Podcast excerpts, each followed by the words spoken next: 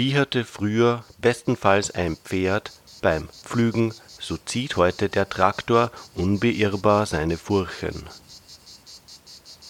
Und auf den Feldern, wo früher die Schnitter mit einem munteren Lied auf den Lippen die goldenen Ähren für unser tägliches Brot einbrachten, fährt heute der Mähdrescher.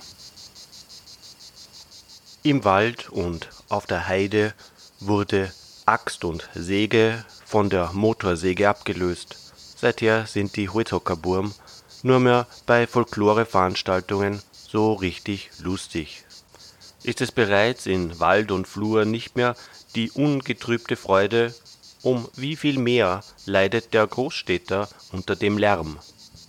Wenn man kurz darüber nachdenkt, erkennt man, dass die moderne Gesellschaft die Quelle aller Geräusche ist.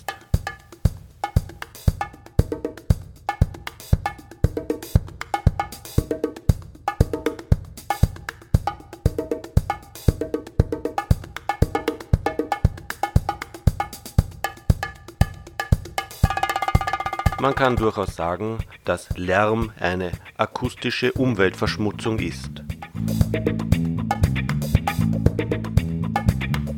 Und wenn man gerade im Stau stecken geblieben ist, dann hat jeder Großstädter viele Gründe, sich nach einem Leben als einfacher Jäger in gottesfreier Natur zurückzusehnen.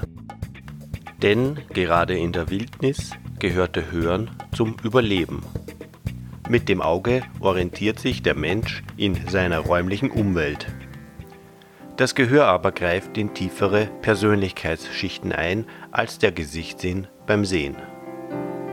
Mit dem Ohr orientiert sich der Mensch in seiner sozialen Umwelt.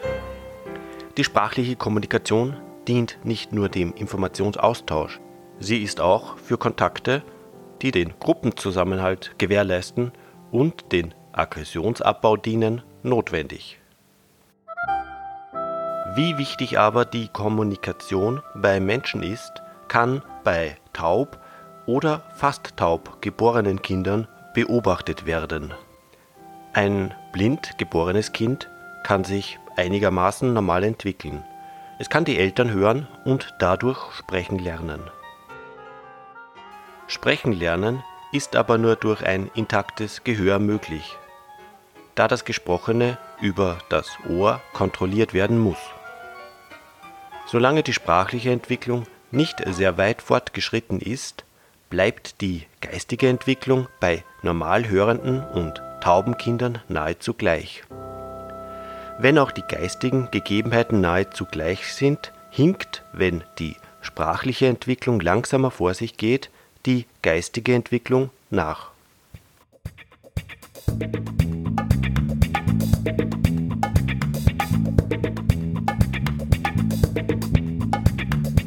Von Geburt an hörbehindert zu sein, ist ein schweres Schicksal.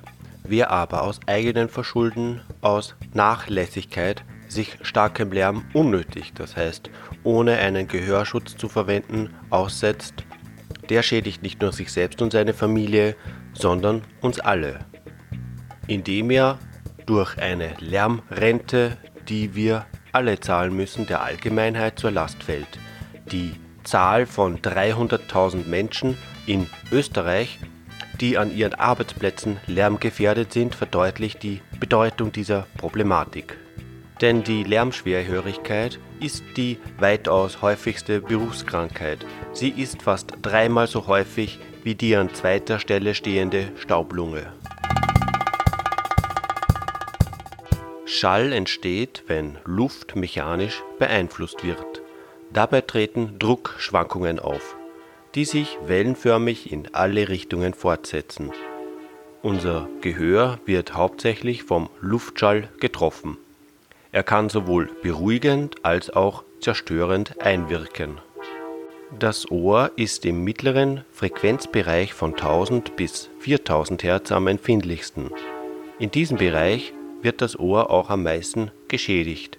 Gleichzeitig beginnt auch in diesem Bereich die Lärmschwerhörigkeit 80 dBA ist die Grenze der Gehörerholung. Bei 85 dBA beginnt die Gehörgefährdung. Beim Start einer Weltraumrakete ist die Schmerzgrenze längst überschritten.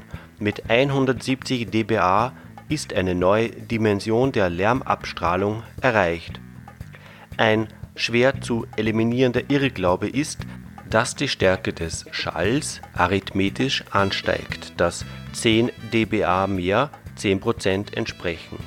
Wenn eine Maschine einen Schallpegel von 80 dBA hat, dann entwickeln 10 Maschinen mit 80 dBA zusammen nicht 80, sondern 90 dBA. Die Differenz von 10 dBA bedeutet aber eine Verdoppelung der Lautheit.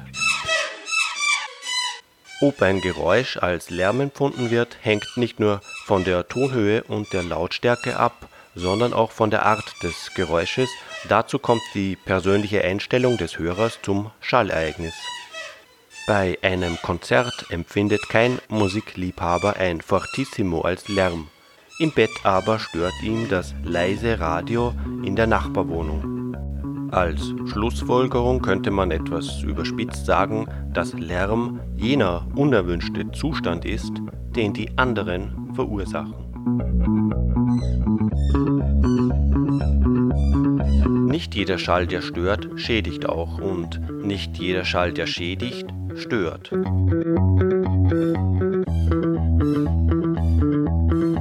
Besuchern von Beatschuppen empfinden den Lärm sicher nicht als störend, sonst würden sie ja nicht hineingehen. Gehörschäden sind bei Musikern und Disc-Jockeys, aber auch bei Beat-Fans schon festgestellt worden.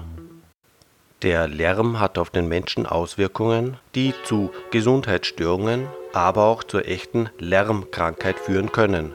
Das sind sowohl körperliche als auch psychische Auswirkungen. Überhaupt ist zu erwähnen, dass man sich an den Lärm einerseits gewöhnt, dass aber andererseits diese Schädigungen fortschreiten können, was tückisch sein kann. Der Mensch ist täglich einer Lärmbelastung ausgesetzt, im Wohnbereich, in der Arbeit, wo die Gefahr einer Schädigung besonders groß ist, und sogar in seiner Freizeit. Und wenn man dann noch im Verkehrslärm sitzt, der einem auch noch nachts den Schlaf raubt, dann hat jeder gute Gründe, sich nach einem einfachen Leben in Gottes freier Natur zurückzusehnen.